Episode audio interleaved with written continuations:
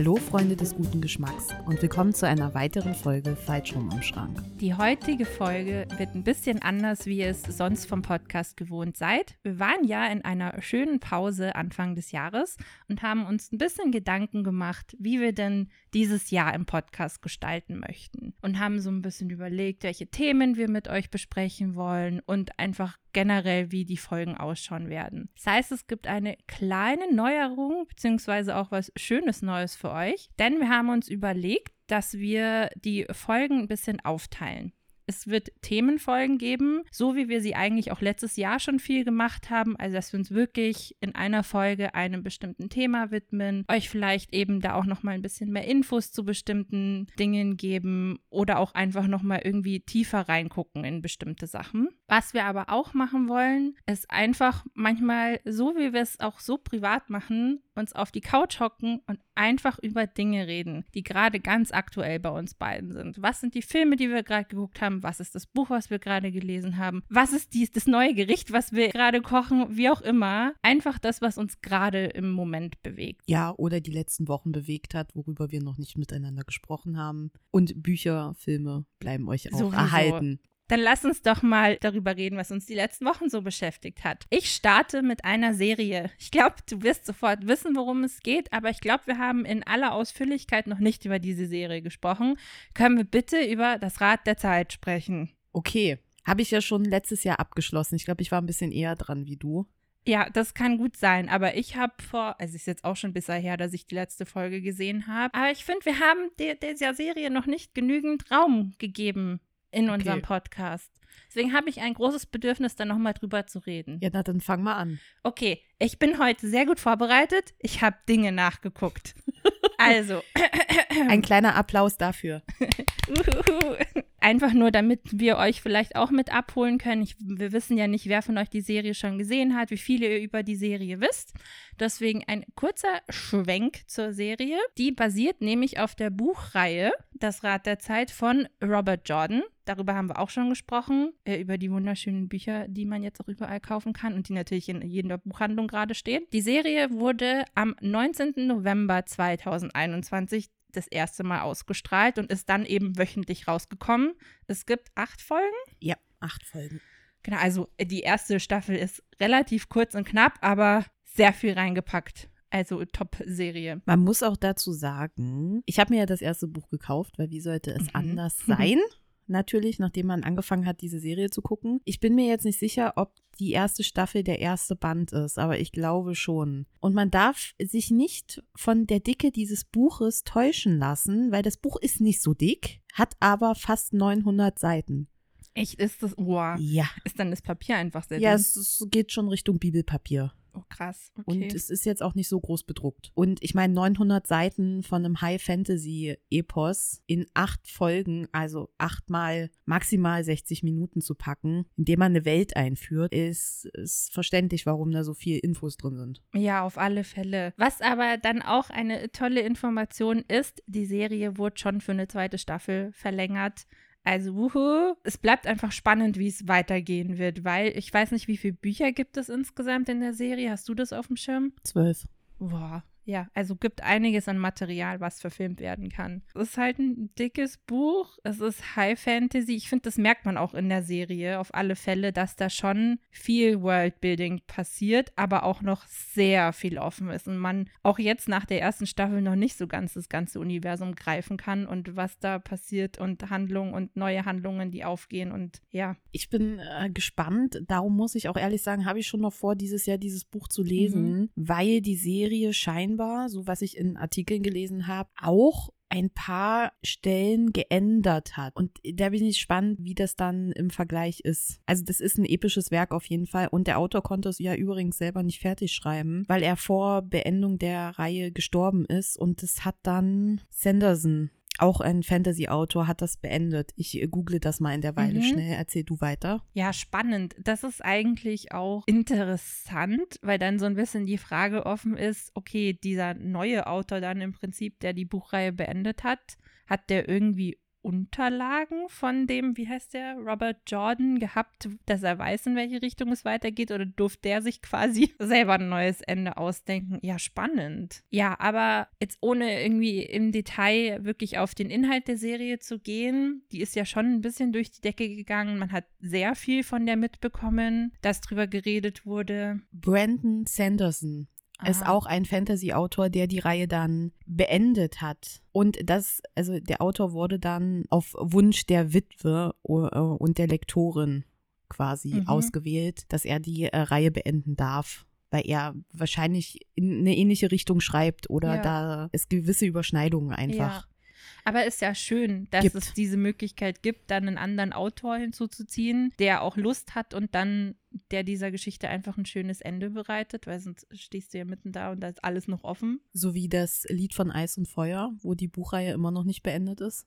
Aber ich glaube, habe ich, ich habe irgendwo gesehen, kommt nicht dieses Jahr jetzt ein, der nächste Band tatsächlich sogar Ich glaube raus? nicht, nein. Ich glaube nicht, dass das der nächste Band davon ist. Er hm. hat ja zwischendrin schon andere Bücher veröffentlicht. Okay. Darum habe ich auch immer noch nicht mit der Reihe angefangen. Und ich glaube, ich werde es auch nicht. Weil viele Fans auch vermuten, dass die nicht mehr beendet werden wird. Buchtechnisch gesehen, hm. ja. Spannend. Ja, aber auf jeden Fall ein Tipp. Wir haben schon öfter über die Serie gesprochen. Guckt euch die Serie an. Die ist top. Ja, und sie läuft auf Amazon. Äh, wie sieht's denn bei dir aus? Hast du irgendwelche Serien in letzter Zeit geguckt? Ja, also die einzige Serie, die ich in den letzten Wochen geguckt habe, war die dritte Staffel von Harrow, die jetzt endlich mhm. bei Amazon online gegangen ist. Und die Staffeln sind ja auch relativ kurz mit zehn Folgen. Ich bin jetzt ungefähr in der Hälfte. Und ich muss sagen, die dritte Staffel macht auch echt wieder Spaß, weil so ein bisschen frischer Wind reingekommen ist, da zum Ende der zweiten Staffel eine Figur die Serie verlassen hat und die Position der Figur jetzt neu besetzt wurde. Und da ist jetzt noch mal so ein bisschen mehr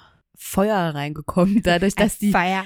Oh ja, äh, dadurch, dass sich da so dann so ein bisschen die Machtverhältnisse verschieben und das macht schon Spaß und ich muss sagen, man gewinnt einen Charakter so über die Zeit einfach unfassbar. Also den schließt man einfach so in, ins Herz, weil der ist so besonders irgendwie und das ist Dr. Lyle Fairley. Am Anfang finde ich, geht er einem so ein bisschen auf den Geist und dann mag man aber seine kauzige und spezielle Art einfach. Das ist so gut und den liebe ich jetzt einfach schon in der dritten Staffel. Okay, cool. Muss ich sagen. Also das war eine Serie, die ich geguckt habe. Ansonsten habe ich eher, war ich eher auf der filmischen Seite unterwegs. Okay. Ja, ich mag das auch total gerne, wenn, also es ist ja oft so, dass du halt in der ersten Staffel oder so von einer Serie so deinen Cast hast und das sind dann die Hauptfiguren und man, man lernt die ja total lieben. Und wenn dann irgendwann im Laufe der Geschichte von dieser Serie dann neue Figuren kommen und die auch so cool sind, ich mag das auch. Das bringt halt echt nochmal frischen Wind rein und dann passieren nochmal neue Dinge und vielleicht geht irgendwer, was auch immer. Es ist es schön.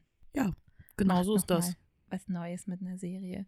Mein Highlight habe ich die Woche entdeckt. A Discovery of Witches, die finale Staffel. Also es sind ja leider nur drei Staffeln, aber trotzdem, oh, sie ist endlich da und ich kann sie gucken.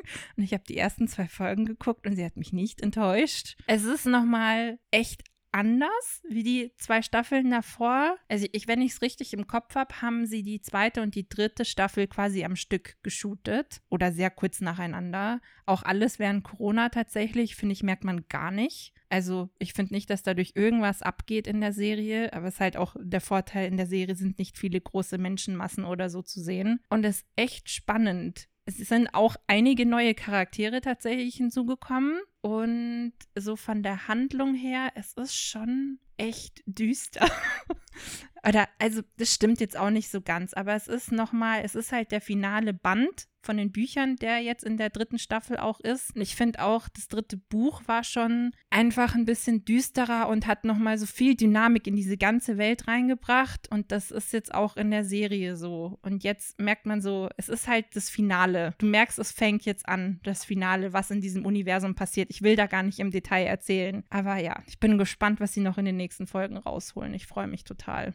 Aber das mit dem Düster, muss ich sagen, habe ich auch so den Eindruck gewonnen, weil mir ist der Trailer auf Instagram gespielt mhm. worden und ich musste zweimal hinschauen, ob das der Trailer zu der Serie ist, weil das schon im Vergleich zu den, also ich habe die Serie ja noch gar nicht ja, gesehen, ja. sondern nur mal halt, wie gesagt, einen Trailer angeguckt oder halt irgendwelche Werbeschnipsel Ja. gesehen. Und das sah schon sehr viel dunkler und düsterer und ernsterer aus Ja. als die zu den vorigen Staffeln. Also in der ersten Staffel ist die Stimmung einfach ein bisschen leichter und es wird immer düsterer. Und ja, von, von dem her, ich finde auch nämlich visuell, es ist sehr dunkel. Also ich sitze, wenn ich hier abends sitze, ich mache auch Mhm. die Lichter aus, weil ich sonst nicht so viel erkenne einfach tatsächlich, weil es wirklich sehr dunkel auch ist. Und wie gesagt, diese Stimmung, ich würde jetzt nicht sagen, es ist total gedrückt, es zieht mich nicht runter, aber es ist schon düster. aber ich glaube, die, die Staffel ist tatsächlich auch sehr kurz. Wenn ich es jetzt richtig gesehen habe, kommt es immer einmal wöchentlich und dann kommen Doppelfolgen quasi raus gleichzeitig. Also ich glaube, es sind insgesamt nur sechs Folgen geworden. Aber ich nehme, was ich krieg. Ich freue mich drauf, was noch passiert. Und wie lang sind die Folgen immer? Mm, So z- 45 Minuten. Also auch nicht ich. länger. Nee. Oh je. Aber vielleicht haben sie auch einfach noch, noch nicht alle Veröffentlichungsdatums, Daten Mhm. reingepackt bei Sky, weil es ist ein Sky Original. Mhm. Glaub schon. Genau. Aber man sieht auf jeden Fall die nächsten vier Folgen schon. Okay, ja, ich drücke die Daumen, dass es nicht nur sechs Folgen sind.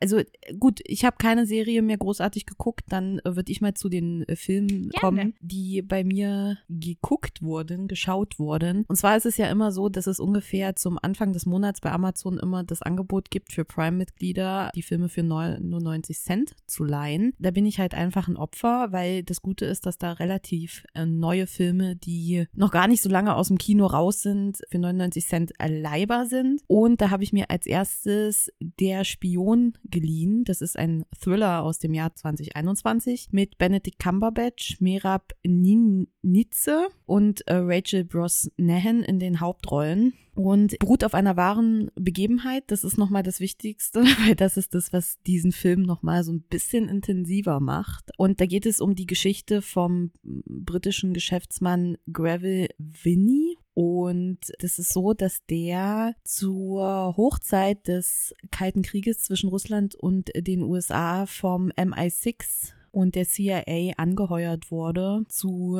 spionieren, also als Spion angeworben wurde. Und er hat dann Kontakt mit dem russischen Ingenieur Oleg Penkowski aufgenommen, der vertrauliche Daten, dadurch, dass er da in diesem Inner Circle war und die wichtigsten Informationen hatte, an die Amerikaner und Briten weitergeleitet hat. Und der Film fängt so ganz, fängt schon so ein bisschen leichter an einfach. Ne? Also man lernt Gravel kennen, ein Geschäftsmann, der ein bisschen in die ins Alter gekommen ist, so einen Bauch angesetzt hat. Ja, in seiner Ehe läuft auch nicht alles äh, ganz so rund. Man erfährt dann auch, dass er eine Affäre hatte und darum äh, kriselt es immer noch so ein bisschen und die Geschäfte laufen, sagen wir mal so so lala, aber auch nicht mehr auf Hochtouren. Und dann reist er quasi unter dem Deckmantel, dass er Geschäftsmann ist in die Sowjetunion und nimmt dann so Kontakt auf und schmuggelt dann halt die Daten auch immer wieder raus. Und das ist halt am Anfang ganz amüsant, weil er quasi dann ihn kennenlernt und auch so, äh, was so gang und gäbe ist in Russland. Und der Oleg kommt dann auch nach Großbritannien und so und dann entwickelt sich wie so eine Freundschaft. Und natürlich ist es aber so,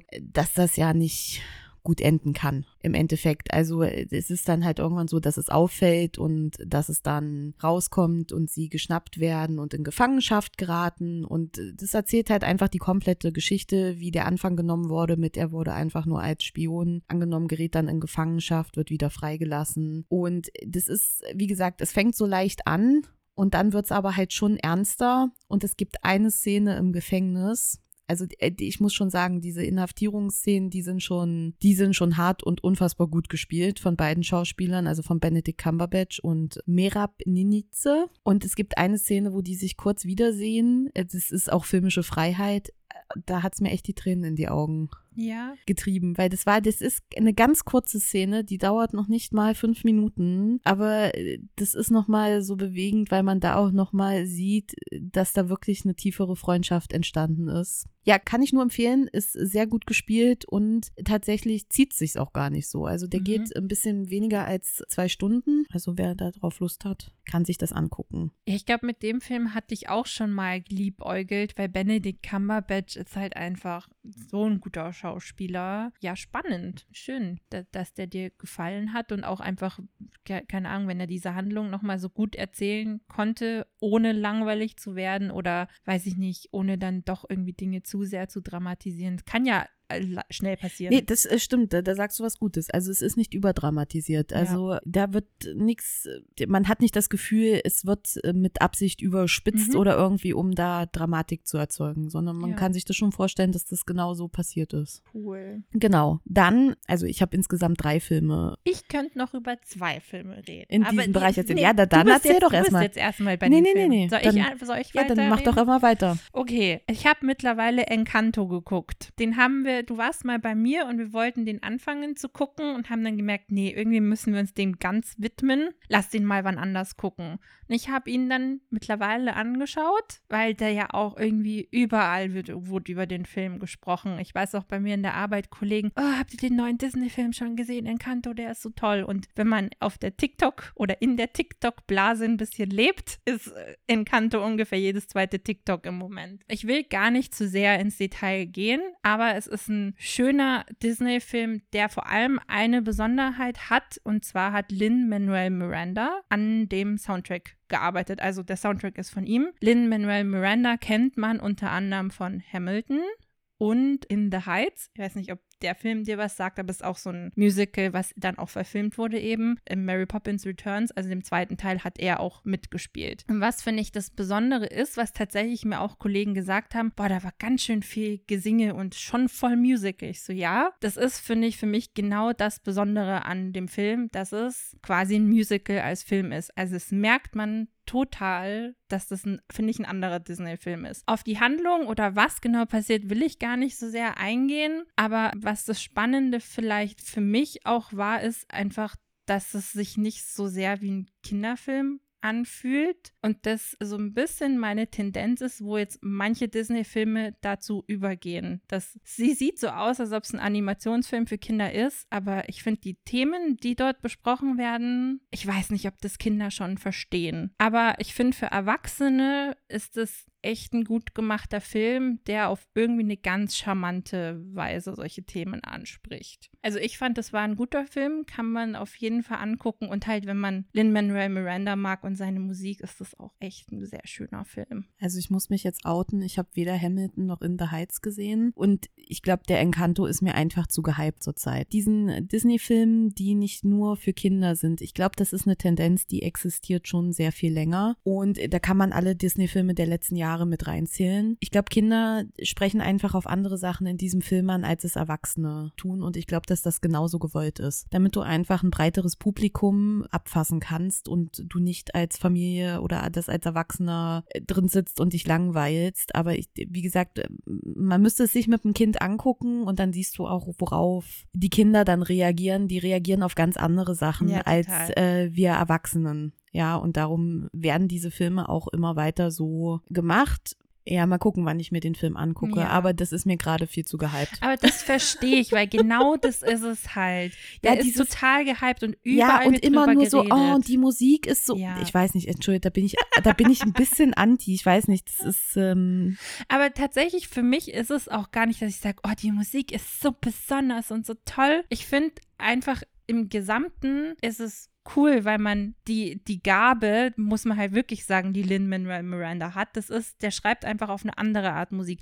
Kann auch sein, dass es wirklich nicht für jeden was ist. Also ich glaube, das muss ich man mögen. auch einfach nicht so tief in der Musik verwurzelt. Ja. Das ist bei dir ja nochmal was ja. anderes. Aber darum bin ich auch, glaube ich, nicht so gehypt auf diesen Film was ja auch vollkommen in Ordnung ist. Aber äh, genau das ist es für mich halt auch. Es ist, der wird irgendwie wieder sehr überhöht. Das, das, da stimme ich dir total zu. Ich habe da so ein ja. bisschen das Feeling wie bei Soul, der ja direkt auf den Streamingdienst gewandert ist und der ist ja auch so super gehypt worden äh, mit neuester Erfindung und da muss ich ehrlich sagen, der war schön. Natürlich. Es gibt sehr wenige Disney-Filme, die nicht schön sind irgendwie. Ja, das stimmt. Aber ich habe diesen Hype nicht ganz verstanden, ja. muss ich sagen. Und äh, das ist so ein bisschen das Gefühl gerade, mhm. was bei Encanto ist. Ich hatte mir zwischenzeitlich auch schon mal überlegt, ob man ihn sich anguckt, aber dann hat es mich einfach nicht so hingezogen. Ja. Aber, aber vielleicht ähm, ist genau auch dann das der Moment, wo wenn du sagst, irgendwann wenn dieser ganze Trubel um diesen Film rum ist. Ja, da, irgendwann, ja. wenn du mal Lust hast, dann guckst du ihn dir an und vielleicht taugt er dir dann ja doch auch. Also ich finde ja, nämlich, er ist, er ist schon ein bisschen anders, wie so die anderen Disney-Filme der nächste Film, ich habe ja so einen kleinen, aber nur einen ganz kleinen Crush auf Timothy Ah. Chalamet. Darf ich raten, welcher Film es ist? Ja, na dann rate mal. Call Me By Your Name? Nein, Nein? den habe ich nämlich noch nicht gesehen, weil da möchte ich erst das Buch lesen. Ah, dann habe ich deswegen, weil ich glaube, Ja. ich gesehen habe, dass du das auf Goodreads Ja, geteilt es- hast. das habe ich schon angefangen zu lesen, das Buch, Mm. genau. Nein, es, es ist Hot Summers Nights Mhm. und das ist ein Coming-of-Age-Film aus dem Jahre 2018 und der ist im Genre Neo-Noir angesiedelt. Mhm. So, ist Können erstmal schon. wir einmal drüber reden? Ja. Weißt du, was Noir-Filme sind? Ja. Also, also was. man- Genau, das habe ich nämlich da rausgesucht, weil ich musste natürlich, ja, wa- warum, okay, was heißt denn jetzt Neo-Noir? Ja. So, Noir ist, in, ist wirklich wörtlich übersetzt ins Englische auch so Black Movie oder, also ein, ist ein sehr düsterer Film mit einer sehr düsteren und dunklen Handlung und dieser ganze Film ist halt auch optisch so angelegt, dass der sehr dunkel ist. So wie du jetzt auch so ein bisschen die äh, Discovery of Witches beschrieben hast und so, genau so ist dieser Film. Mhm. Also der ist in seinem ganzen Konzept einfach sehr dunkel. Ich habe einen Film gesehen, also dieses Filmgenre kommt ja so, so ein bisschen aus äh, Frankreich, glaube ich, Mhm. wenn ich jetzt nicht falsch informiert bin. Und ich habe einen französischen Film gesehen, der heißt Irreversible. Den Film gibt es auch nur ab 18 und das ist wirklich, also da darf man keine schwachen Nerven haben. Das ist Hei, hei, hei. Also wenn ich noch mal daran, ich habe den einmal gesehen und der ist mir noch so prägnant im Gedächtnis, äh, weil das so eingängig ist. Das ist ein Film, der ist rückwärts erzählt und da spielen äh, Monica Bellucci und Vincent Cassel äh, ihr Ex-Mann spielen die Hauptrollen und es ist so, dass es da um ein Gewaltverbrechen geht. Also sie wird äh, vergewaltigt und zusammengeschlagen in einer Art und Weise, die die sprachlos macht. Also du siehst sie quasi dann im Krankenhaus, ihr komplettes Gesicht ist geschwollen, du erkennst sie nicht mehr, sie hängt an ähm, Maschinen.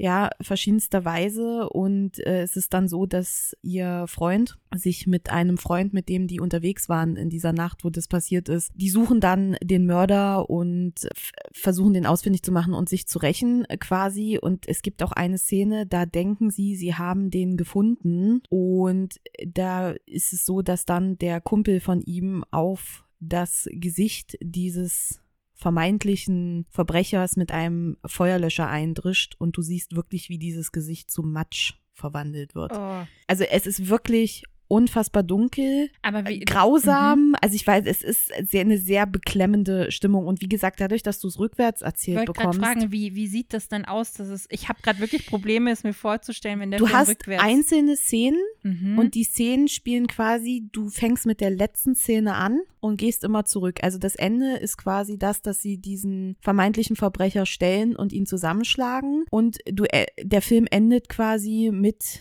der Vorbereitung oder dem Treffen, dass sie auf die Party gehen Mm. auf eine Party gehen und sie, als sie von der Party weggeht, alleine, weil die sich kurz zerstritten haben, passiert Ja, ja. halt dieses Verbrechen. Spannend, Ja. aber auch. Und es Ja. ist, also ich spoilere jetzt hier mal, weil, also wie gesagt, wenn ihr euch den Film anschauen wollt, macht es, aber wirklich, also ihr müsst da echt gefestigt für sein, um das anzuschauen, weil es killt dich am Ende, weil du hast am, die, die, den Gewaltausbruch kriegst du gleich am Anfang, ja, also diese Explosion und am Ende erfährst du halt einfach, dass sie eigentlich gerade festgestellt hat, dass sie schwanger ist und erzählt das ihrem Freund und du weißt aber, dass sie dieses Kind verloren hat bei Mhm. diesem Angriff. Und das ist nochmal das, was dich am Ende dann nervlich nochmal so mitnimmt einfach. Also du hast diese exzessive Gewalt am Anfang und am Ende, nachdem du weißt, in was für eine Gewalt das geendet hat, siehst du dann eigentlich, dass, es, dass sie eigentlich auf dem Weg waren, Eltern zu werden. Und das ist halt schon ja, hart. Dann nochmal emotional. Genau, also es ist einfach ein sehr dunkles, düsteres Thema und zwar auf allen Ebenen Handlung und auch Aussehen des Films. Und Neo-Noir ist quasi so eine Wiederbelebung. Es stand Revival da. Also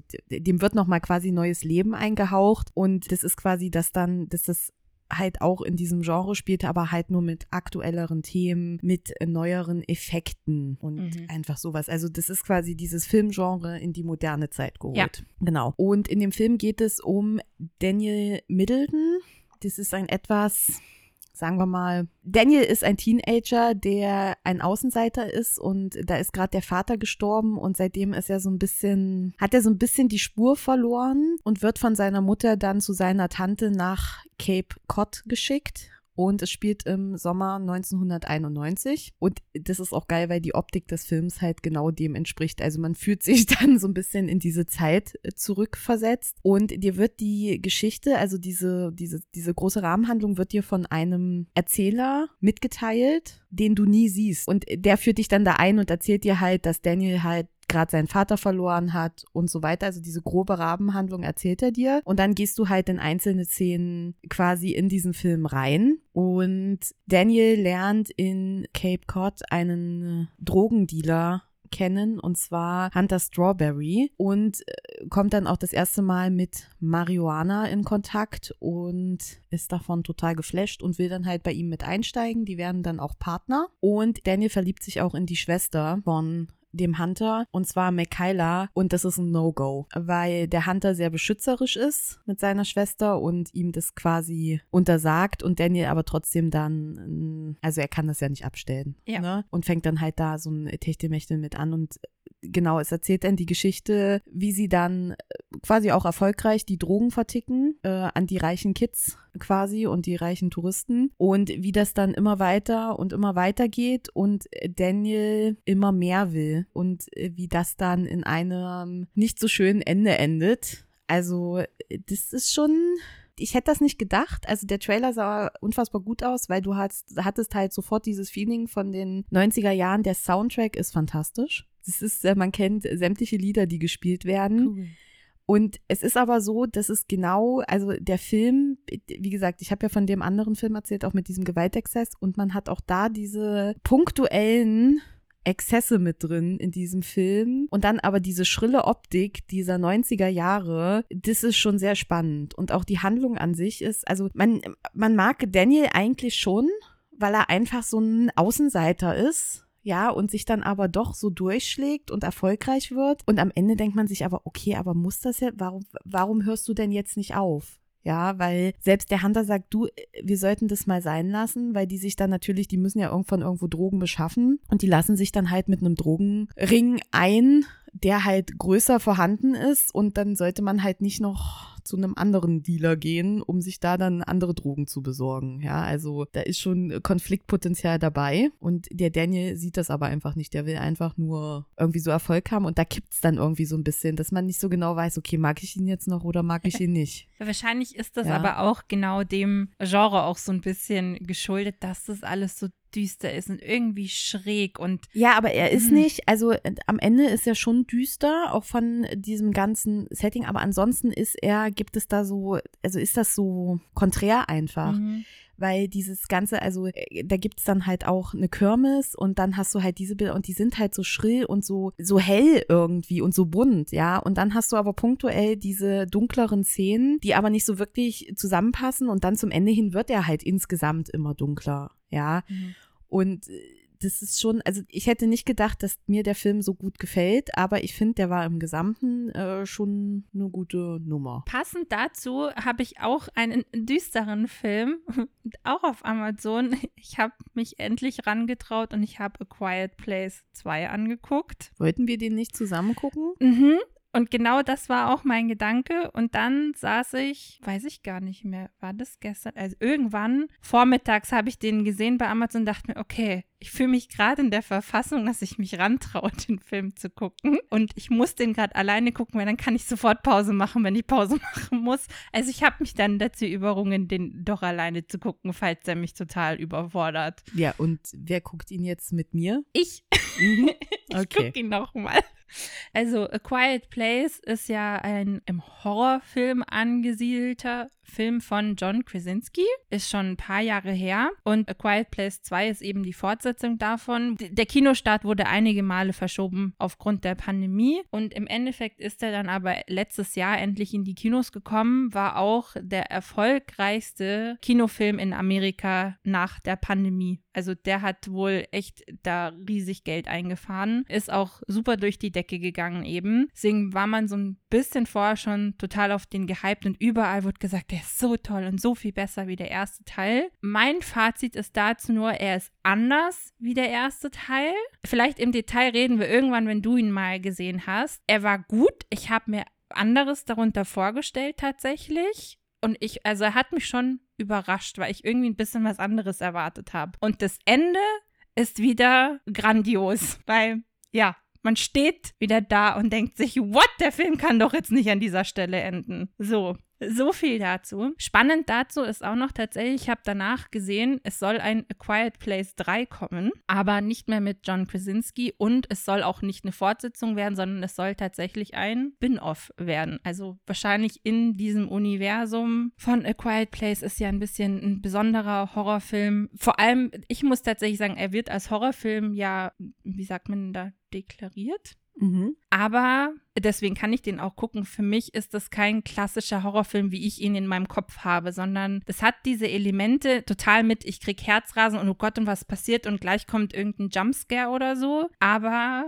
er ist ganz anders erzählt. Also auch der erste Teil und der zweite Teil auch. Und das ist das, was diesen Film so interessant auch nochmal macht. Ja, also äh, ich gucke ihn mir gerne nochmal an. Dann bin ich vor allem auch vorbereitet für die Szenen, wo ich weggucken muss. Naja, es ist nicht so ein typischer Horrorfilm mit, es spritzt viel Blut. Gar nicht. irgendwie. Das ist es halt nicht. Und also er ist für einen Horrorfilm unfassbar ruhig. Einfach aufgrund der Gegebenheiten in diesem Film drin. Ich habe eventuell schon die Handlung vom zweiten Teil gelesen. Ah. Aber ich okay. weiß nicht mehr, ob ich sie eins zu eins wiedergeben kann. Aber das ist natürlich, ist ja eine andere Prämisse. Das erste, der erste Teil hat sich so ein bisschen angefühlt wie so ein Theaterstück, weil es halt vor allen Dingen auch nur auf einem, also in einem sehr begrenzten Raum gespielt hat. Und ich glaube, das ist im zweiten Teil nochmal, also das Ja. wird vergrößert einfach. Ja, Ja. total. Und eben auch der, das Besondere dem ersten Teil ist ja auch, also es heißt A Quiet Place. Es wird fast nicht geredet, sondern du hast einfach nur die Geräusche und das Atmen und vielleicht mal ein Flüstern. Und das ist auch ein bisschen anders in dem zweiten Teil jetzt. Ja. Dann kommen wir zum dritten Film und natürlich, äh, nachdem das letzte Jahr ja schon sehr actionlastig war, geht es dieses Jahr auch nicht ohne einen Actionfilm. Und zwar habe ich noch The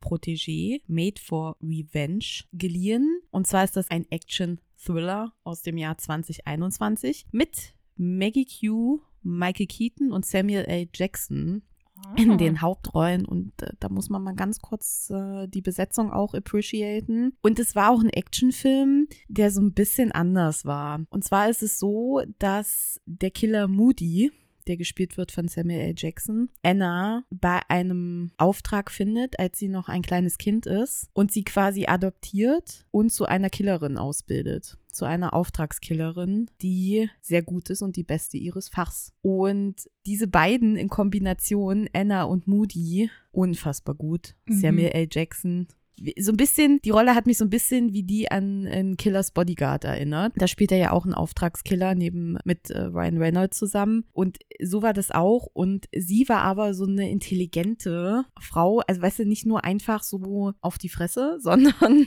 halt so auf intelligente Weise, ne? Mhm. Immer mit einem Plot-Twist drin. Und sie haben natürlich, wie nennt man das denn? Also sie sind Auftragskiller und sie haben aber eine Identität, eine De Scheinidentität, eine Scheinidentität. Und äh, sie besitzt halt einen Buchladen Ah, cool. für äh, antiquarische Bücher, Mhm. so Erstaufgaben und so. Und äh, das nutzt sie halt als Tarnung, um dann in die verschiedenen Länder zu reisen und da nach Büchern zu suchen. Und es ist dann so, dass der Moody irgendwann ermordet wird von dem Auftragskiller Rembrandt und sie ihn dann rächen will. Und das ist dann die übergeordnete Handlung. Und da kommen noch so ein paar Twists raus, die hatte ich auch nicht ganz so erwartet. Aber auch dieser Rembrandt ist so ein, ist so ein cooler Charakter. Das ist auch nicht so der typische Auftragskiller, sondern das, der ist so ein bisschen älter und auch so ganz anders. Also kann ich nur empfehlen. Ist mal ein anderer Film, ist auch sehr kurzweilig. Ja, aber allein die, die Besetzung hat mich eigentlich schon gecatcht. es ist wirklich, Das- es ist ich wirklich auch großartig. gegoogelt, das Poster sieht ja auch Ja. Hammer aus. Das ich ist habe so- eigentlich schon Lust, den jetzt auch zu gucken. In so einem Neon-Style, Hm. oder? Das Poster. Ich weiß Es nicht, wie es mal so rot. War es ja, rot? Ich weiß, oder?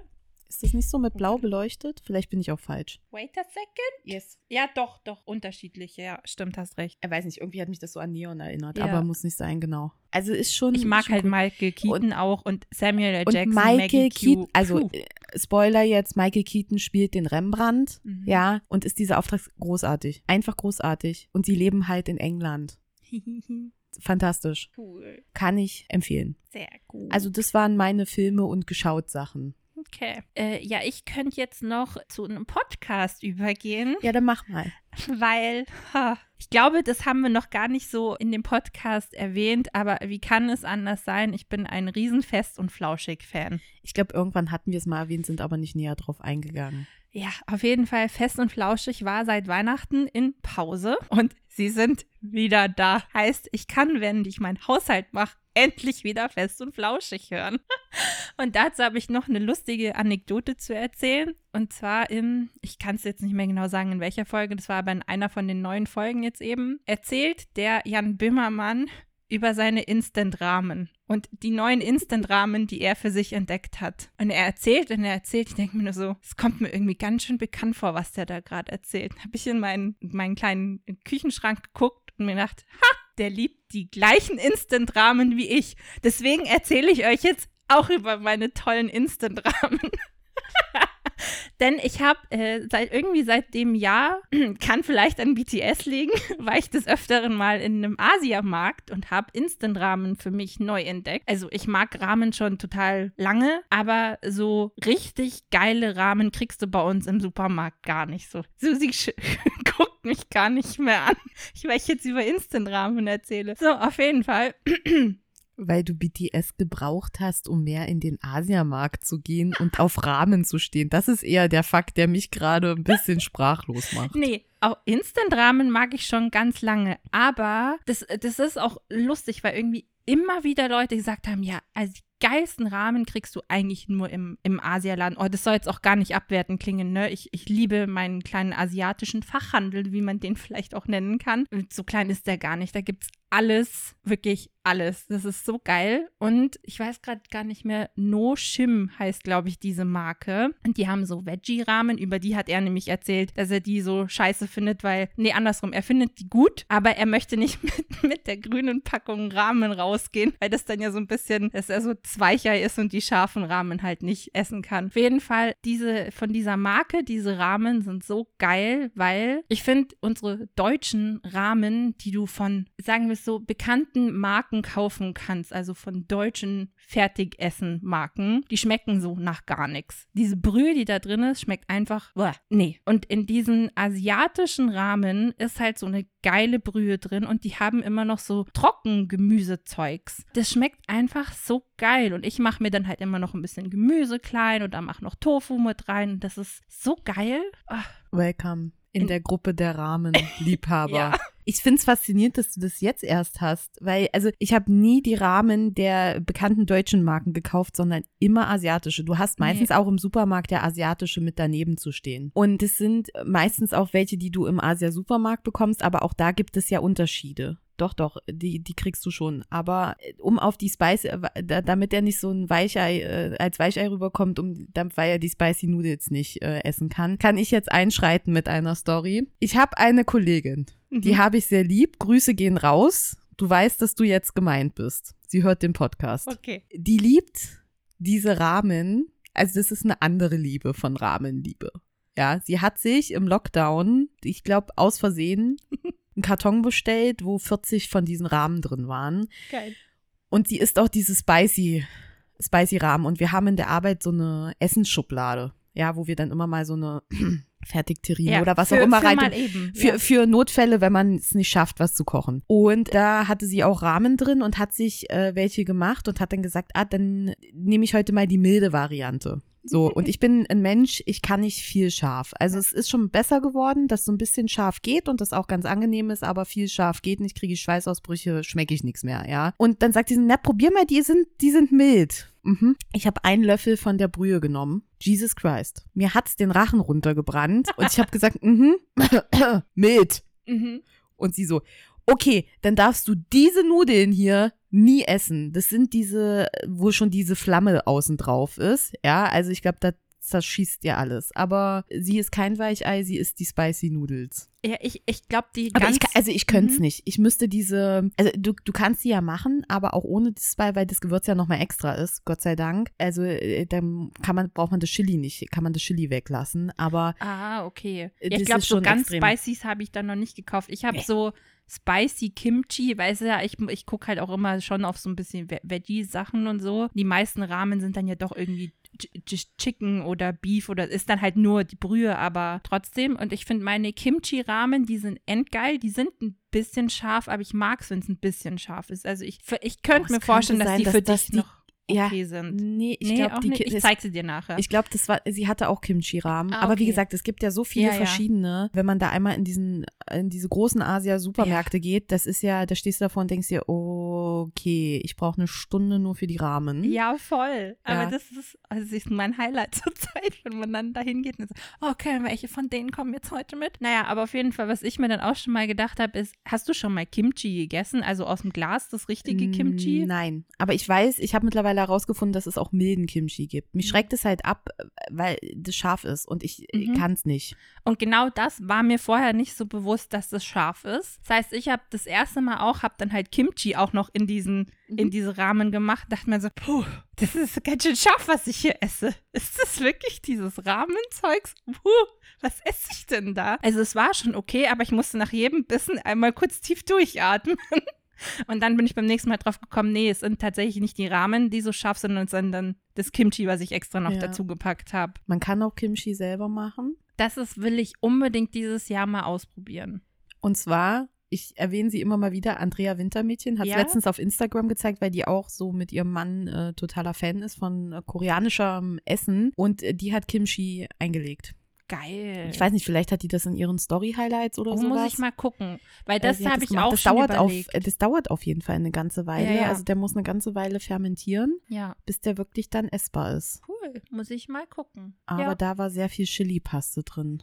Ah, das muss ich dazu sagen, das ist ja dieses Goku-chan heißt das, glaube ich, diese, ich weiß, ich kann gerade nur auf Englisch, Red Pepper Paste. Und die ist nicht scharf. Also wirklich, sage ich wirklich, die ist nicht Okay. scharf. Ich weiß nicht, dieses, wenn das so extrem rot aussieht, dann denke ich halt immer schon, Ja, ja, also Feuer. es ist scharf, aber es, ich finde nicht, dass es, weißt du noch, als wir mal Curry gekocht haben und du so, ja, ja, ist nicht scharf, diese Paste, die ich da habe, dann haben wir sie reingemacht und uns ist beiden der Mund danach gestorben, weil das ungefähr doch die scharfste Paste Mhm. Ja. überhaupt war. So scharf ist es nicht. okay. Also ich glaube, da muss man schon mit der Dosierung ein bisschen aufpassen. Wenn man natürlich zu viel hernimmt, dann wird es scharfer, einfach wegen der Menge. Aber ich finde, wenn man jetzt einen Esslöffel, nicht einen Esslöffel, einen Teelöffel irgendwo reinpackt, geht's wirklich. Aber ka- kann, kann man ja mal ausprobieren. Naja, auf jeden Fall musste ich sehr schmunzeln, als er von, von den Instant-Rahmen, die ich gerade auch so liebe, erzählt habe. Deswegen auch große Liebe an Fest und Flauschig. Sie werden es nie hören, aber ich liebe diesen Podcast. Fangirl-Moment. Kurz, ja. Sehr gut. Ja, ich habe keinen Podcast gehört. Ich bin tatsächlich nicht der große Podcast-Hörer. Denkt man gar nicht, wir machen einen Podcast, aber weiß ich nicht. Ist ja auch vielleicht auch manchmal so, kommt drauf an. Ja, ich habe jetzt schon lange keinen mehr Mhm. gehört, aber ich äh, höre dann auch jetzt gerade eher wieder Hörbücher. Naja, mal gucken. Aber ich habe eine neue Entdeckung auf YouTube gemacht, die ich äh, diesen äh, Monat oder die letzten Wochen dann so ein bisschen intensiver geguckt habe. Und zwar ist das ein britischer Booktuber, Oh. der relativ groß ist. Ich glaube, über 800.000 Abonnenten hat er. Und zwar ist das Jack Edwards. Und Jack Edwards hat einen YouTube-Kanal gestartet, als er studiert hat. Und er ist der erste aus seiner Familie, der an eine Uni gegangen ist und macht jetzt aber mehr Book-Content quasi. Er hat auch englische Literatur studiert, hat da seinen Abschluss gemacht, hatte auch ein Buch geschrieben, einen Ratgeber, wie man die Uni leichter überlebt oder wie Voll man da gut, besser ja. zurechtkommt und arbeitet jetzt als Research Assistant Mhm. für ein Sachbuch und ist auch nach Paris gezogen, jetzt vor kurzem. Und davor hat er aber in London gelebt und ich glaube, seine Familie wohnt in Brighton oder irgendwo da, in der, also irgendwo in England. Und der ist so unfassbar lustig. Voll also er cool. redet unfassbar schnell. Ja, das ist manchmal schon, aber der ist auch sehr selbstironisch. Mhm. Und es ist so cool, wie der Bücher vorstellt. Einfach, der macht dann so, der hat so, so ein Format wie, ich lese alle Bücher, die BTS gelesen haben oder Ja. Bella Hadid oder Taylor Swift. Also äh, über diese Reihe bin ich quasi rangekommen und dann hat er aber noch ganz verschiedene Reihen. Er hat auch ein Video gemacht zu Dark Academia, Mhm. Wo Was er ja gerade so ein bisschen genau, das ist. hat er dann so, so erklärt, was da so dazugehört. Dann hat er das rausgesucht und dann hat er so eine Woche so gelebt. Oder er hat dann ein äh, Rendezvous-Tag mit Büchern gemacht in Paris. Und dann, äh, weil er hatte, als er noch zu Hause war, bevor er nach Paris gezogen ist, hat er noch zwei Book-Blind-Dates gekauft. Die hat er mitgenommen und dann ist er mit diesen Büchern, die hat er ausgepackt und dann ist er so durch die Stadt gegangen und dann hat er im Jardin de Luxembourg, wo ich schon so ein bisschen Flashback Hatte zu unserem Paris-Aufenthalt, hat er dann gelesen und dann war er noch in einem Restaurant und hat auch hey, da gelesen. Cool und er hat sich dafür schick angezogen und so wie er die Bücher reviewt, das ist so gut. Also da kriegt man schon einen richtig guten Eindruck davon. Gefällt mir das Buch, gefällt es mir nicht. Und das ist mal so ein bisschen anderer Buchcontent. Und er liest halt unfassbar viel. Der hat im letzten Jahr 164 Bücher gelesen. Boah. Und die hat er auch alle in einem Video vorgestellt. Das ist schon krass. Also der liest sehr schnell. Aber das ist mal so ein bisschen anderer Content noch. Und da muss ich sagen, den mag ich schon. Man muss, also man muss sagen, er hat jetzt auch zwei Channels und auf dem ersten, auf dem größeren ist schon sehr viel Werbung mit drauf. Also da ist fast, das ist ja, glaube ich, aber so in Amerika und irgendwie Großbritannien, dass eigentlich fast jedes Video gesponsert ist von irgendwem. Also wen das gravierend stört, der wird damit vielleicht ein Problem haben. Ich finde, es ist noch relativ dezent. Ich höre dann einfach immer nicht hin. Ich habe das ja, auch schon bei meinen paar genau. amerikanischen, wo ich weiß, okay, die haben vor jedem Video einen Sponsor, ja. die zehn Sekunden überblendet. Also ja, also er einfach. sagt das immer am Anfang, wer der Sponsor ist, und dann hat er mitten im Video einfach nochmal so eine kurze Sequenz, wo er das einfach vorstellt. Ja. Und ist eigentlich eine Sache, die mich stört. Also äh, die ich nicht so toll finde, aber es, es geht noch. Also es hält ja. sich bei ihm noch im Rahmen und man weiß das. Und manchmal sind ganz spannende Sachen da, wo man auch mal zuhört. Also. Aber ja. wie ist das so bei ihm? So von den, von der Art der Bücher, die er liest? Weil es gibt ja manche Booktuber oder auch Bookstagrammer, die eher so bestimmte Genres lesen? Ist er da ein, also wie, wie ist das bei ihm so? Hat, hat er so seine Richtung oder nee, total liest, breit gefächert? Er oder? liest breit gefächert, mhm. er wird mehr in eine Richtung tendieren. Ich habe mir die 164 Bücher jetzt nicht angeguckt. Mhm. Aber einfach so vom Gefühl her von New, denen, was New Edit habe ich jetzt nicht viel bei ihm gesehen, aber er liest auch romantische Romane. Also mhm. Also das ist nicht, ich glaube, das kommt also weil er ist auch so ein äh, Gefühlsleser, mhm. ja, und da kannst du nicht genau sagen, also er wird schon zu irgendwas tendieren, aber er liest eigentlich sehr breit. Ja, also er schließt, er, mhm. er schließt kein Genre aus und das, das mag ich ja, weil ja. ich ja auch breit lese und ich muss sagen, es sind auch, glaube ich, schon drei Bücher jetzt von ihm auf der Wunschliste gelandet. Cool. Aber die hatte ich eh schon immer mal im Blick. Und bei diesem Video, ich habe nicht alles gesehen, aber ich habe so ein, so, so ein paar Bücher habe ich schon gesehen. Er hat halt auch schon Bücher gelesen, die jetzt in der Buchvorschau rauskommen. Und ja, die wir, so, die mhm. auf der Liste stehen oder die ich noch auf der Liste habe, also von der, von der letzten Buchschau, Buchvorschau. Und das war halt auch so knapp, wo ich gedacht habe, ja, und der fand das richtig gut. Ich freue mich richtig auf dieses Buch. Ich kann es euch nicht mehr sagen, welches Buch es ist, aber es ja, gab halt Überschneidungspunkte, weil die natürlich mal als erstes im Englischen ja. dann original erscheinen. Dann habe ich gedacht, ja, okay, gut. Das hat geil. Ich freue mich drauf. Gut. Ich finde, das ist halt eigentlich auch das Coole dran, wenn man so ein Interesse oder ein Hobby hat. Und dann hast du, ich meine, wir beschäftigen uns ja jetzt auch wirklich intensiver auch nochmal mit Büchern und mit den Neuerscheinungen und man ist da jetzt viel mehr in dieser Thematik drin. Und wenn du dann halt da irgendwen findest, der dann genauer das Buch redet oder irgendwie auf, auf, auf Booktube noch andere Leute, auf Bookstagram, das ist, das ist echt cool. Ja, und du denkst dir dann schon, oh, das habe ich schon vor dir gesehen. Ich wusste das schon, dass das kommt. Ja. Ja, also ich wäre jetzt soweit durch. Ich wäre jetzt fast bei den Büchern. Hast ich du noch auch? was? Du auch. Nee, also ich könnte jetzt auch gleich zu einem Buch übergehen. Okay, aber bevor wir uns jetzt mit den Büchern beschäftigen, die wir gelesen, gehört haben oder die wir vielleicht in nächster Zeit lesen möchten, müssen wir ganz kurz über Lesevorhaben sprechen für dieses Jahr, beziehungsweise Vorhaben für das Kaufverhalten, weil es ist ja so, zum Ende des Jahres, zum, des alten Jahres, zum Anfang des neuen Jahres äh, wird man ja immer ein bisschen sentimental und lässt nochmal so ein bisschen die Zeit Revue passieren und äh, guckt sich dann vielleicht auch mal an, wie viele Bücher man gekauft hat und wie viele Bücher man gelesen hat. Es ist dezent eskaliert. Ich habe irgendwann aufgehört zu zählen, aber ich befürchte, dass im letzten Jahr schon an die 200 Bücher bei mir eingezogen sind.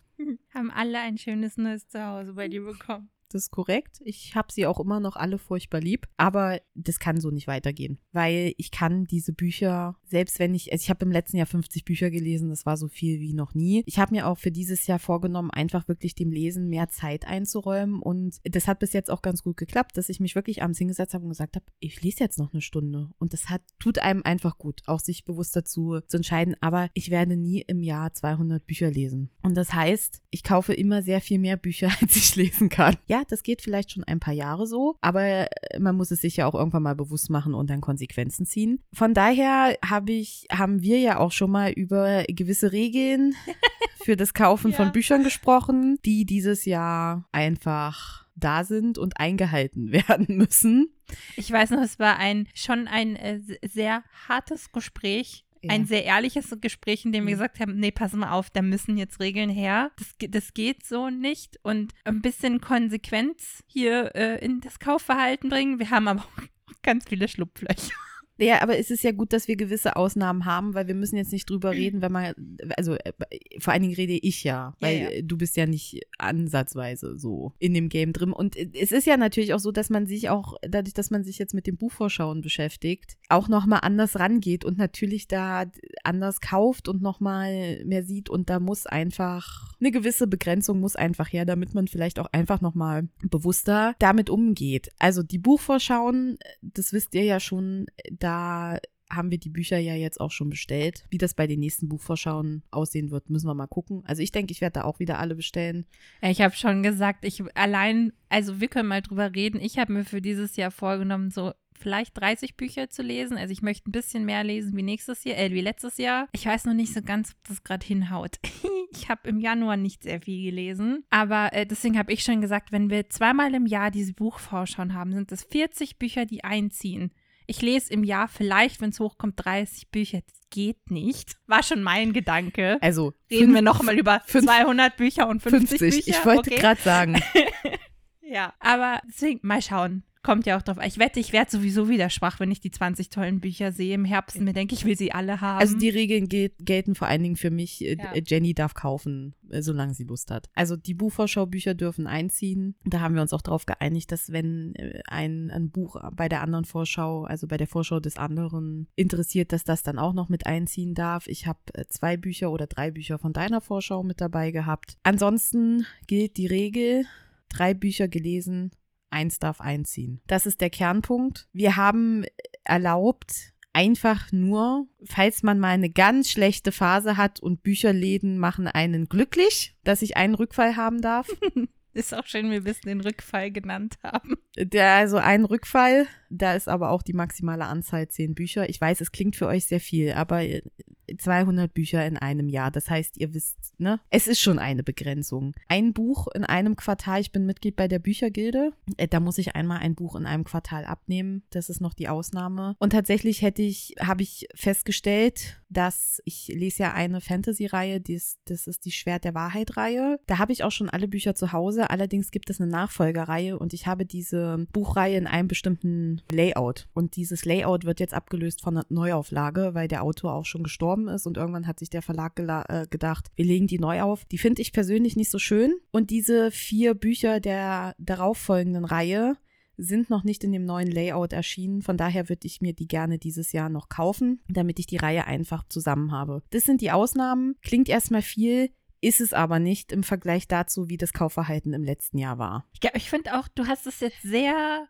ja. tapfer, nee, tapfer es ist, erzählt. Es ist völlig okay. in Ordnung und das ist für mich auch nochmal, also ich hatte am Anfang, glaube ich, meine Schwierigkeiten und habe gedacht, ich werde mega strugglen. Ist gar nicht der Fall, weil ja jetzt zum Beispiel auch im Februar und im März und sogar noch im April, also äh, der März ist ja der absolute, haben wir ja schon in den Vorschauen gesehen, äh, Monat, wo einfach auch über zehn Bücher einziehen werden und damit ist das auch gar nicht so ein Problem. Und es zieht ja dann auch jeden Monat, außer jetzt im August, ein Buch ein. Also von daher ist das okay. Ja. Und das muss man sich ja auch mal also man muss ja auch realistisch sein. Ja. Ich finde es nicht schlimm. Ich finde es schön, zu Hause eine Bibliothek zu haben. Das ist alles okay. Aber so ein bisschen bewusster damit umzugehen und den Büchern auch eine Chance zu geben, dass man sie lesen kann, ist in Ordnung. Äh, natürlich ist das Ziel auch, dass noch ein bisschen mehr gelesen wird, einfach um des Lesens willen. Das hat jetzt im Januar schon ganz gut geklappt. Das ist okay. Das ist doch gut. Aber das ist, das sind meine Auflagen für das Buchkaufen in diesem Jahr. Von daher.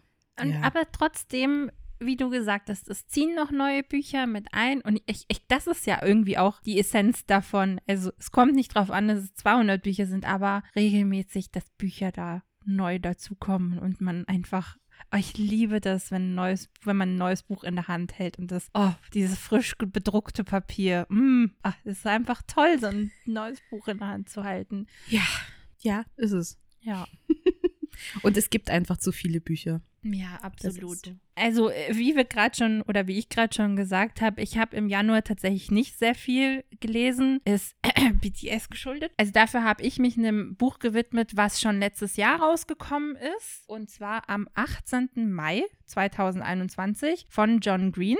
Auf Deutsch heißt es, wie hat Ihnen das Anthropozän bis jetzt gefallen? Auf Englisch ist es die Anthropocene Reviewed. Jetzt fragen sich wahrscheinlich alle, was ist denn dieses Anthropozän? Also mir war das vorher nicht so klar. Man hat es schon so ein bisschen dann herausgefunden, als er immer wieder über dieses Buch gesprochen hat, beziehungsweise es gibt tatsächlich auch einen Podcast zu dem Buch, aber dazu gleich was. Also das Anthropozän ist ein geologisches Zeitalter und zwar das geologische Zeitalter, in dem menschliche Aktivitäten den Planeten geprägt haben. Und darum geht es auch quasi in diesem Buch so ein bisschen seine Erlebnisse im Hier und Jetzt und dass er über Dinge spricht, die ihm so aufgefallen sind. Er hat eben zuerst einen Podcast darüber gemacht. Also er hat ja einen ganz bekannten Podcast mit seinem Bruder, die Hank und John. Und da hat er noch einen eigenen Podcast gemacht, die Anthropocene Reviewed. Und im Prinzip hat er in diesem Podcast in jeder Folge über ein, ich sag's jetzt mal, ein Thema gesprochen. Und daraus sind dann eben Essays entstanden, die jetzt in diesem Buch gesammelt sind. Und was finde ich das Spannende an dem Buch ist, es ist eben so, dass er zum Beispiel über Sonnenuntergänge redet und so,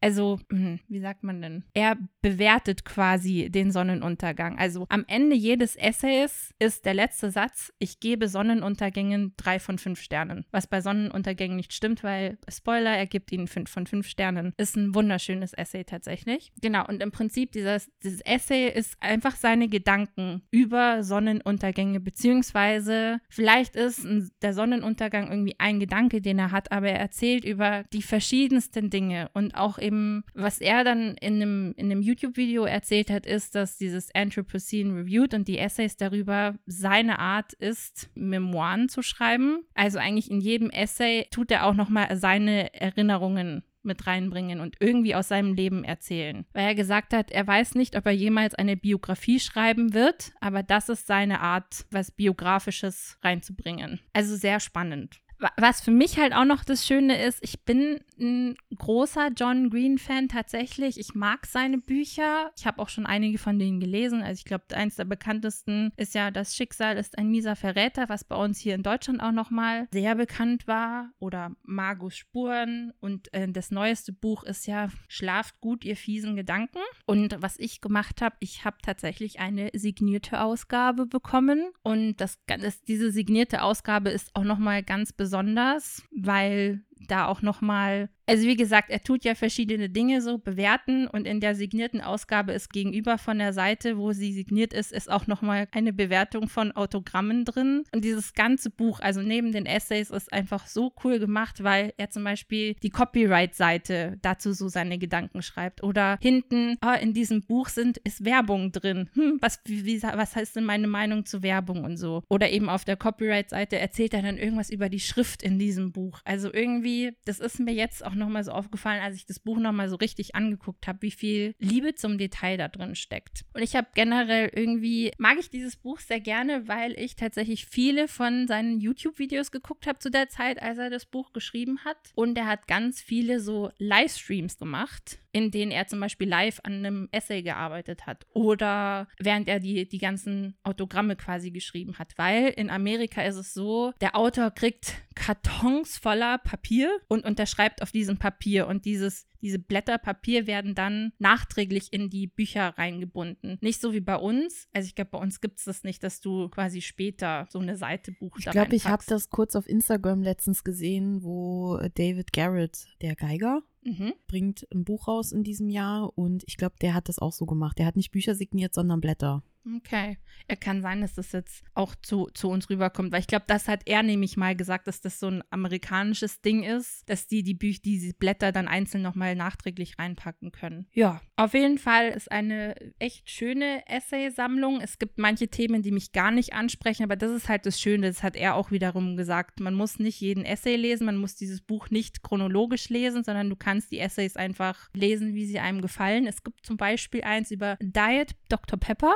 Das ist nämlich sein Lieblingsgetränk, oder über Teddybären oder eben über die Sonnenuntergänge. Und man lernt halt einfach super viel über diese Themen. Also, äh, keine Ahnung, in dem Teddybären-Essay zum Beispiel hat er dann angefangen mit, was ist denn der Ursprung von dem Wort Bär? Und zwar kommt es aus dem Germanischen und heißt eigentlich der Braune. Und das Lustige, was er dann eben auch sagt, ist, ist eigentlich faszinierend, dass die Menschen so Angst vor diesem Tier hatten, dass sie dieses Tier nie beim Namen genannt haben, sondern dieses Ersatzwort der Braune. Und das ist das, was jetzt übrig geblieben ist, dass wir den, also jetzt für uns ist ja Bär ist das Tier, aber der Ursprung ist eigentlich was, was dieses Tier umschrieben hat. Und irgendwie fand ich das so interessant, sowas zu lesen in so einem Essay über Teddybären. Ja, es sind echt coole Essays. Ja, klingt, klingt auf jeden Fall interessant.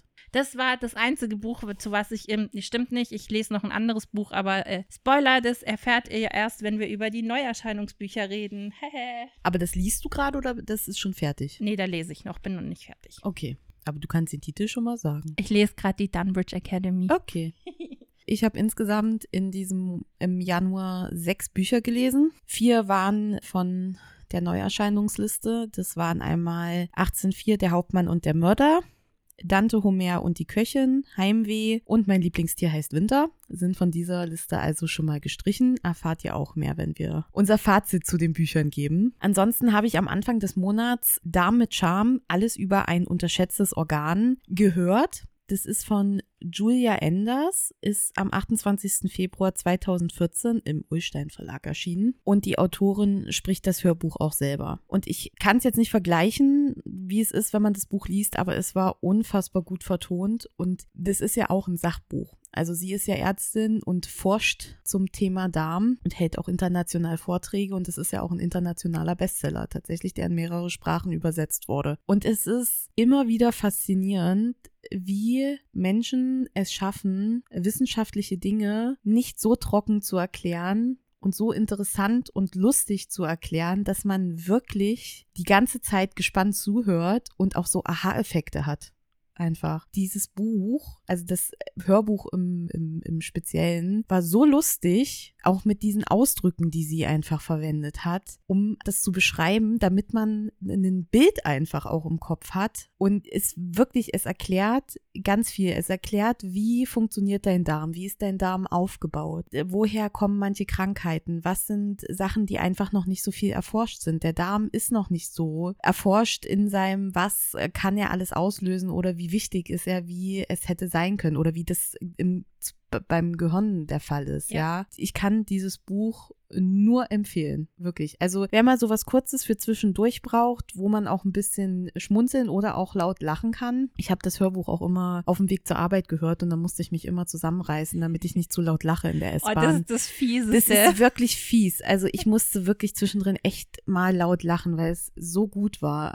ja, kann ich auf jeden Fall nur empfehlen. Und wenn ihr Hörbücher mögt, hört euch das Hörbuch an. Es ist wirklich gut gesprochen. Und das zweite Buch, worüber ich euch noch kurz äh, berichten kann, ist Death Call. Er bringt den Tod von Chris Carter, ist am 23. Februar 2017 auch im Ullstein Verlag erschienen. Das ist der achte Teil der David Hunter und Carlos Garcia Reihe. Und ich muss sagen, er hat mich nicht enttäuscht. Und zwar ist es so, dass David Hunter und Carlos Garcia wieder in einem Serienmörderfall ermitteln wollen, der Los Angeles in Angst und Schrecken versetzt. Und zwar ist es so, dass der Mörder, er sucht sich seine Opfer aus und dann ruft er Freunde, Verwandte, Bekannte an, einen. Und es ist so, dass die, die am anderen Ende der Telefon, des Telefons sind, also es ist immer ein Videoanruf, halt am Anfang nur die Augen des Opfers sehen oder der, ne, der Freundin, der Frau, der Schwester. Und dann wird rausgezoomt und dann sehen sie das Grauen, ne? Also, dass da ein Mann dahinter steht, der die, also, oder ein Mensch dahinter steht, der nicht ganz zu erkennen ist und dass diese Personen gefesselt sind und Angst haben. Und es ist so, dass der quasi ein Spiel spielt und zwar muss der Angerufene zwei Fragen beantworten. Wenn er diese zwei Fragen beantworten kann, innerhalb von jeweils fünf Sekunden, dann kommt sein Opfer frei. Und die erste Frage ist super einfach. Die zweite Frage ist nicht zu beantworten. Und dann muss der Angerufene mit ansehen, wie das Opfer getötet wird auf die jeweils auf die jeweilige Art. Und es ist ein typischer Chris Carter. Er ist unfassbar gut. Man hat Szenen aus der Sicht der Täter. Man sieht in die Opfer rein. Man ist bei David Hunter. Es gibt immer noch so ein, das ist so Standard irgendwie bei ihm, dass es immer noch mal so eine zweite, so einen zweiten Handlungsstrang gibt, gibt, der mit dem ersten verbunden ist. Und man weiß immer bis zur Auflösung. Man kann es vermuten, aber ich lag bis jetzt nie richtig. Es bleibt wirklich bis zum Ende spannend, wer der Täter ist. Also du kommst wirklich, die, die, die, meistens wird es in den letzten 70 Seiten oder sowas, 70, 50 Seiten aufgelöst. Und es ist wirklich, man hat vielleicht eine leichte Tendenz, aber eigentlich ist es jedes Mal eine Überraschung. Und das macht es so gut. Ich liebe diese Reihe. Ja. Und ich habe die zwei nächsten Bücher ja schon auf dem Sub und sie liegen schon bereit, dass ich sie dann lesen kann. Ein, ein gebührendes äh, Ja. Highlight der Kritten. Wie heißen die? David Hunter. David Hunter und Carlos Garcia. Ja. Geil. Und ich dachte eigentlich auch gar nicht, dass das Band 8 war, bis ich es eingetragen habe und gedacht, wie, ich habe schon acht Bücher gelesen. Es kommt ja auch dieses Jahr ein neuer Chris Carter raus im September, August, August, September in dem Dreh. Das ist Band 12. Also ich habe auch gar nicht mehr so viel. Ich habe tatsächlich, wenn ich den 12. jetzt schon mit dazu rechne, zwei Drittel gelesen. Und sie sind so spannend jedes Mal. Es sind sehr kurze Kapitel oder es sind zwischendrin mal sehr kurze Kapitel und man will immer weiterlesen. Und dann denkt man sich immer, ah, es, noch, es, es sind ja nur drei Seiten, lese ich. Und dann denkt man sich, ah ja, fünf, komm. Und dann hört man immer nicht auf. Also wer wirklich Thriller mag, Psychothriller, die auch so ein bisschen blutiger sind und äh, der das ab kann, ich kann diese Reihe nur empfehlen. Es ist wirklich eine der besten Thriller-Reihen, die ich je gelesen habe. Wenn nicht sogar die beste bis jetzt. Ja, von der schwärmst du ja auch Ja, immer es wieder. ist so. Ist, dann hast du halt genau das Richtige für dich gefunden und ein Top-Autor. Deswegen bist du auch noch nicht auf dem neuesten Stand, oder? Was meinst du mit dem auf den neuesten Stand? Ich, Ach so, ja, weil, weil, weil du, wenn jetzt Band 12 rauskommt und du gerade Band 8 gelesen hast, oder ist der ba Band 8 jetzt, ach nee, 2017 hast du ja gerade gesagt. Ne? 2017. Ja. Also ich habe spät mit der Reihe angefangen. Mhm. Ich habe die Reihe bei What Parties Love gesehen und die schwärmt ja auch davon. Für sie ist das auch die beste Thriller-Reihe, die es jemals gibt. Sie hat die auch schon mehrfach gelesen und weil sie dann immer wieder darüber geschwärmt hat, habe ich gedacht, ja okay, dann muss ich jetzt auch mal gucken, was Los da so geht's. dran ist. Und dann habe ich den ersten Band, den Kruzifix-Killer, gelesen und dann war es einfach wirklich vorbei. Also wenn man dieses Genre mag, dann ist das, das ist großartig. Mhm. Also ich finde das halt auch so spannend, wenn du sagst, ich meine, man überlegt ja immer, okay, könnte der der Täter sein? Ähm, ist es sie? Hm. Oh, was ist das jetzt gerade hier für eine, eine Ja, und Zwickmühle, in der wir hier sind? Es und, ändert oh, sich ja auch während des Buches, weil Ja. dann passiert wieder was und denkst dir, nee, das kann nicht sein. Okay, dann ist derjenige das. Und es ist wirklich, es ist jedes Mal eine Überraschung. Ja. Und was so faszinierend ist an dieser Reihe, ich meine, wenn das eine längere Buchreihe ist, dann gibt es immer Höhen und Tiefen. Es ist unfassbar schwierig, während so einer langen Reihe immer auf dem gleichen Niveau zu schreiben. Und Chris Carter hat das bis, also ich kann das sagen, bis zum achten hat er das geschafft. Klar, die Stille Bestie, ich glaube, das ist Buch Nummer 6, die sticht nochmal hervor. Die ist auch ein bisschen anders als die anderen Bücher, weil das einfach, da ist man ja nochmal privater an David Hunter einfach dran. Also das war für mich das allerbeste Buch, aber die anderen waren auch alle gut. Also ich sag mal so, alle haben fünf Sterne und die Bestie kriegt dann halt sechs. Ja, also äh, sech, Ja. äh, sechs von fünf. Ja. ja, so. Und das ist schon sehr faszinierend. Man muss ja jetzt mal gucken. Also ich äh, schaue ja auch immer noch die, die Videos von äh, der Paddy und sie hat jetzt gesagt, der elfte ist für sie eine Enttäuschung gewesen. Sie wusste aber schon, dass das nicht ein typischer Chris Carter wird, weil Chris Carter einen Schicksalsschlag verkraften muss. Seine Lebensgefährtin ist, ist überraschend gestorben und das hat ihn sehr mitgenommen. Die ist kurz vor der Pandemie, glaube ich, gestorben oder währenddessen am Anfang. Und es hat ihn sehr, sehr mitgenommen und in der Zeit hat er dieses Buch geschrieben und darum war schon klar, dass das kein typischer Chris Carter wird und so ein bisschen anders. Ich bin jetzt gespannt, wie dann das ihre Urteil zu dem 12. ausfällt. Ich werde es trotzdem lesen. Ja, Ne? Aber da weiß man ja auch, da geht man dann schon mit anderen Erwartungen einfach ran. Das, sowas geht ja auch nicht spur, kann ja auch nicht spurlos an einem Menschen vorbeigehen. ist ja auch die Ja. Frage, was es dann im Endeffekt bedeutet. Ob jetzt einfach der, die Spannung, keine Ahnung, um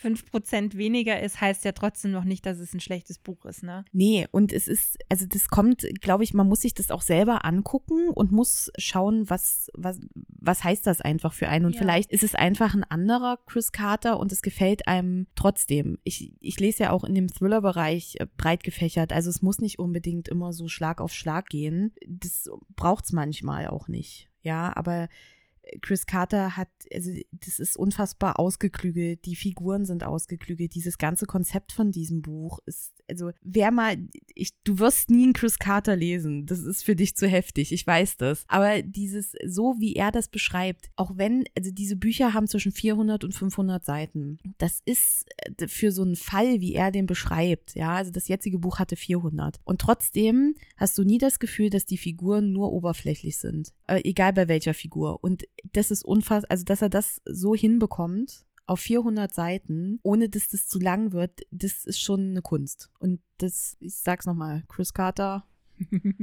top.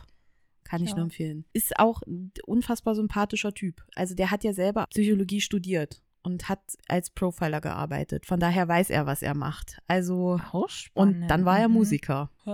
Und Okay. jetzt lebt er in England. Ja, also und schreibt ist, Bücher. Und schreibt Bücher. Wow. Er ist eine unfassbar interessante Person Ja. und die Bücher sind einfach auch unfassbar gut. Er kann's. Da- Das waren meine Bücher. Ich habe sechs Bücher gelesen. Das heißt, es hätten zwei Bücher einziehen können. Ich wollte eigentlich sparen, aber ein Buch musste jetzt einziehen, weil ich das lesen wollte, bevor ich den Kinofilm sehe. Und zwar ist das Tod auf dem Nil von Agatha Christie. Das ist jetzt eingezogen und das steht jetzt auch bei mir auf der Leseliste. Weil den letzten Mord im Orient Express hat man als erstes im Kino gesehen und die Verfilmung war ja unfassbar gut. Und jetzt habe ich gedacht, ich, mal, ich bin jetzt mal gespannt, wie es andersherum ist. Wenn man Hast du den den Mord im Orient Express schon gelesen? Nein, habe ich nicht, weil ich so ein bisschen was vergessen wollte. Einfach. Ah, okay. Und dann habe ich den Film aber zwischendrin nochmal gesehen. Und äh, darum habe ich jetzt gedacht, nee, dann lese ich jetzt zuerst Tod auf dem Nil. Und es gibt ja noch ganz viele weitere Bände von Hercule Poirot. Und ich liebe diesen Ermittler. Ich habe die Filme mit Sir Peter Ustinov schon gemocht. Und die Bücher sind halt, also Agatha Christie, Props to her, einfach auch unfassbar gut Ja, tatsächlich ist das auch schon ganz lange mal so ein Ziel von mir, irgendwann mal ein Agatha Christie Buch zu lesen und auch, wie ist es, wie heißt der? Sir Conan Doyle, also die Sherlock Holmes Bücher. Arthur Conan Doyle. Arthur Conan Doyle, Dankeschön. Also die, die zwei, von denen mal Bücher zu lesen, das ist so ein Lebensziel. Kann ich nur empfehlen. Ja, bei Arthur Conan Doyle sind es ja auch eher, kannst du ja auch mit den äh, kürzeren Geschichten anfangen, die dann in einem Band sind. Ja, was hast du dir denn noch vorgenommen zu lesen? Also ich habe ja neben meinem Bett einen Riesenstapel mittlerweile an Büchern, die geplant sind für die nächsten Wochen. Das sind hauptsächlich tatsächlich die ganzen Neuerscheinungen, also noch vom Herbst jetzt. Ich habe ja schon einige auch gelesen, aber ich habe ja einige Reihen. Das heißt, manchmal sind es auch die Fortsetzungen oder so. Ähm, ich habe da ein bisschen viel vor mir. Aber ich freue mich total auf diese Bücher. Aber abgesehen von den Neuerscheinungen habe ich jetzt mal überlegt, jetzt wo du über die Chris Carter Bücher geredet hast, ich habe ja noch vom letzten Jahr von Sebastian Fitzek, das der erste letzte Tag, also sein Nicht-Thriller-Roman, habe ich mir ja gekauft, weil über Sebastian Fitzek wird viel geredet. Er ist ein Bestseller-Autor bei uns und ich bin einfach sehr gespannt, wie es ist, einen Nicht-Thriller von ihm zu lesen. Also ich glaube, das Buch muss jetzt auch ganz nach oben auf diesen Stapel mal. Ich glaube, das, das ist es soweit erstmal. Es ist bei mir wirklich die Neuerscheinungen lesen. Und dann dazwischen, wenn ich mal sage, ich habe keine Lust mehr auf die Bücher, schaue ich in mein Bücherregal und schnappe mir ein anderes Buch.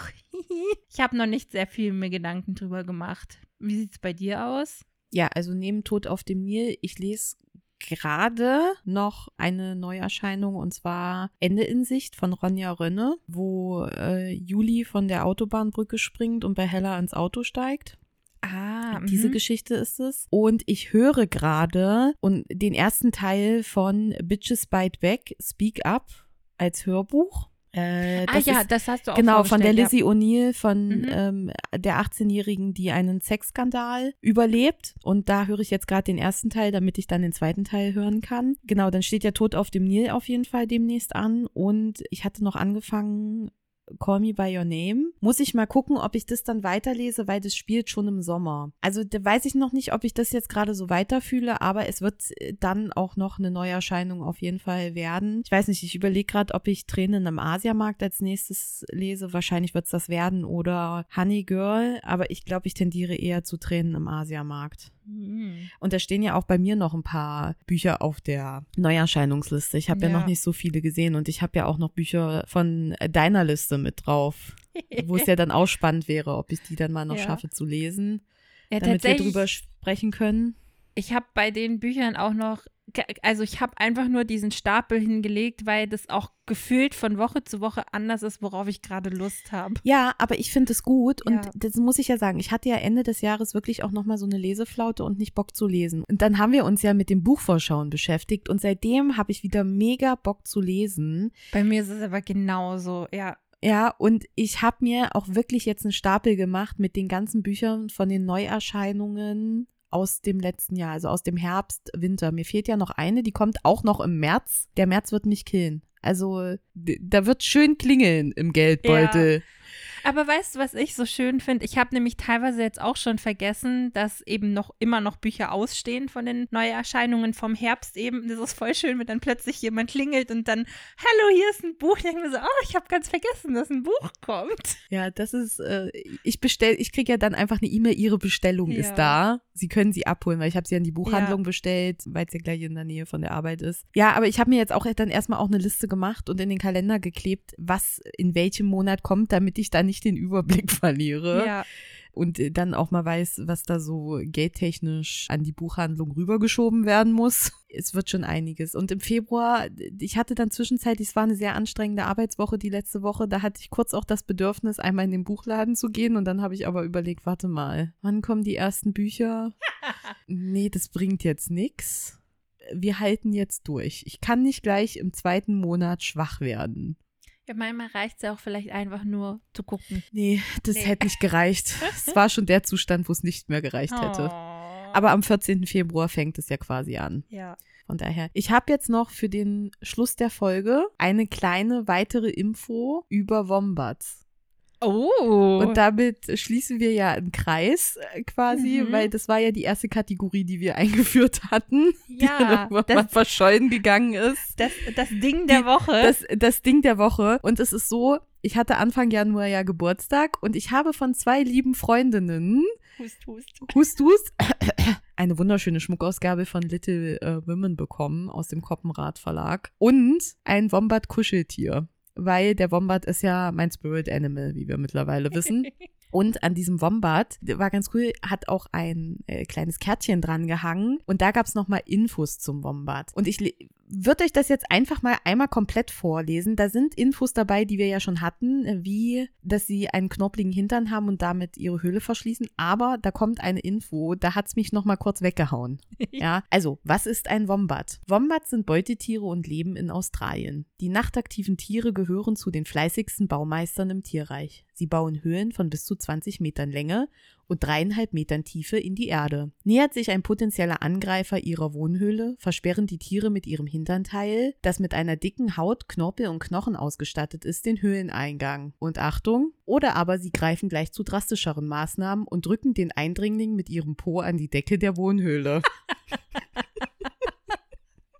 Oh, so schließt sich der Kreis echt sehr schön. Schon, oder? Einzigartig ist wohl die Schlafstellung des Wombats, auf dem Rücken und alle vier Füße in die Luft gestreckt. Ich liebe das Tier schon so ein bisschen. Zu drastischeren Maßnahmen. Schläf, schlafen da die Pfoten nicht ein? Nee, die sind, du musst, wenn du dir so ein Wombat mal anguckst, das ist wirklich so, der liegt da und das ist total bequem. Das sieht total Geil. bequem aus. Ja. Oh, dieses kleines Tierchen. Ja. Und diese können auch richtig groß werden übrigens. Also so ist es nicht. Aber sie drücken ihren Angreifer mit dem Hintern an die Höhlendecke. Ja. Was machst du in meinem Zuhause? Plopp. Tackle dich jetzt erstmal kurz An die Decke. Äh. Ach, cool. Wombats. Großartig, oder? Super. Ja. Wunderbare Tiere. ja, ich würde mal sagen, mit dieser schönen letzten An Anekdote aus deinem Leben und äh, den Aus meinem Leben. aus, aus deinem Leben Aus meinem Leben als Wombat. sind wir jetzt auch am Ende dieser Folge. Wir hoffen, euch hat die- diese Folge heute genauso viel Spaß gemacht wie uns. Damit macht's gut, ihr Lieben. Bis zum nächsten Mal. Schön war's.